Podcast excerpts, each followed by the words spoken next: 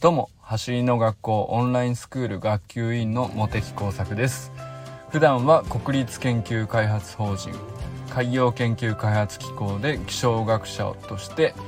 論文を書いたり論文の審査をしたり学会の運営などをしている45歳男性です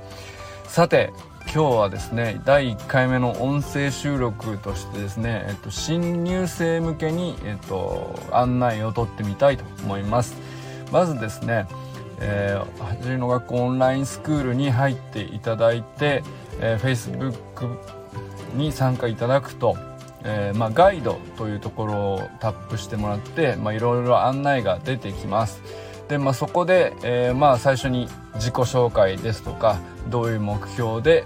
取り組みたいとかそういうことを書き込んでいただくというところまでやった前提でえー、次にじゃあどうするかっていうことなんですけども、えー、登録していただいたメールアドレスにですね毎週、え、トレーニングメニューが届けられますでこれについてなんですけどもあの本当にこのオンラインスクールの価値を一番、えー、大きくするためにはですね何が大事かっていうことを少しお話ししたいと思います。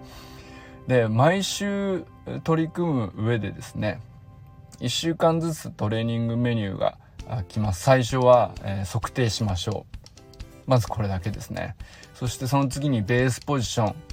10秒20秒30秒キープしましょう。この次にアンクルホップやりましょう。っていう風にですね、えー、まあ、非常にやっぱり出だしは初歩的なメニューというか、まあ、そういうものが多いですね。でまあそこから取り組むのが本当にちょうどいいと感じる方もおられれば逆にですね、まあ、ある程度もう体力があって走れますとでベースポジションぐらいできますよという方もおられると思うんですけどもここでめちゃくちゃ大事なのがあの第1週第2週第3週って届くトレーニングメニューの順番を守るっていうことですね。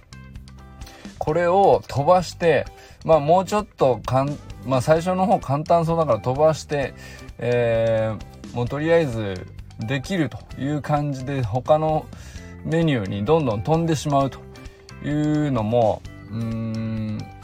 まあできちゃうので中にはいらっしゃると思うんですけども、これをやってしまうと実はベースポジションでやってみるとできてはいるけどちょっと安定性に問題があるとか、えー、アンクルホップもできてはいるんだけどちょっと膝が実はちょっと曲がっていると。首が前に出てしまうとか。そういう細かいところの質がですね、えー、もうちょっと高めておけばあ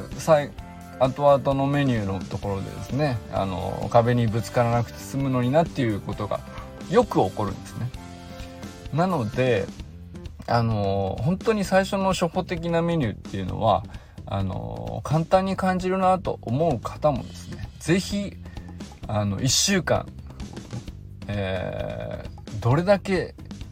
できるとしても質をどこまで上げられるかっていうことにですね、えチャレンジするというところからやってみてほしいなと思います。でこれがやってみると本当にレベルの高い方ほどこここをおろそかにしてないというのも実はいらっしゃってですねでそういう方って本当に2週目3週目4週目ってなっていく時にものすごいこうあの進化が早くなるというか、えー、もうすでに早い方であってもやっぱりそれが効いてくる、えー、時間があるんですね。なのでえー、まあそこを大事にするっていうのが僕は大事なあの本当に、えー、長い目で見てね進化していく上では大事なんじゃないかなと思います。ということで、まあ、まず第1回目の音声として、えー、始められた方に、えー、ご案内ということで、まあ、順序を絶対守った方が進化は早くなるよというお話をさせていただきました。それでは頑張っていきましょう。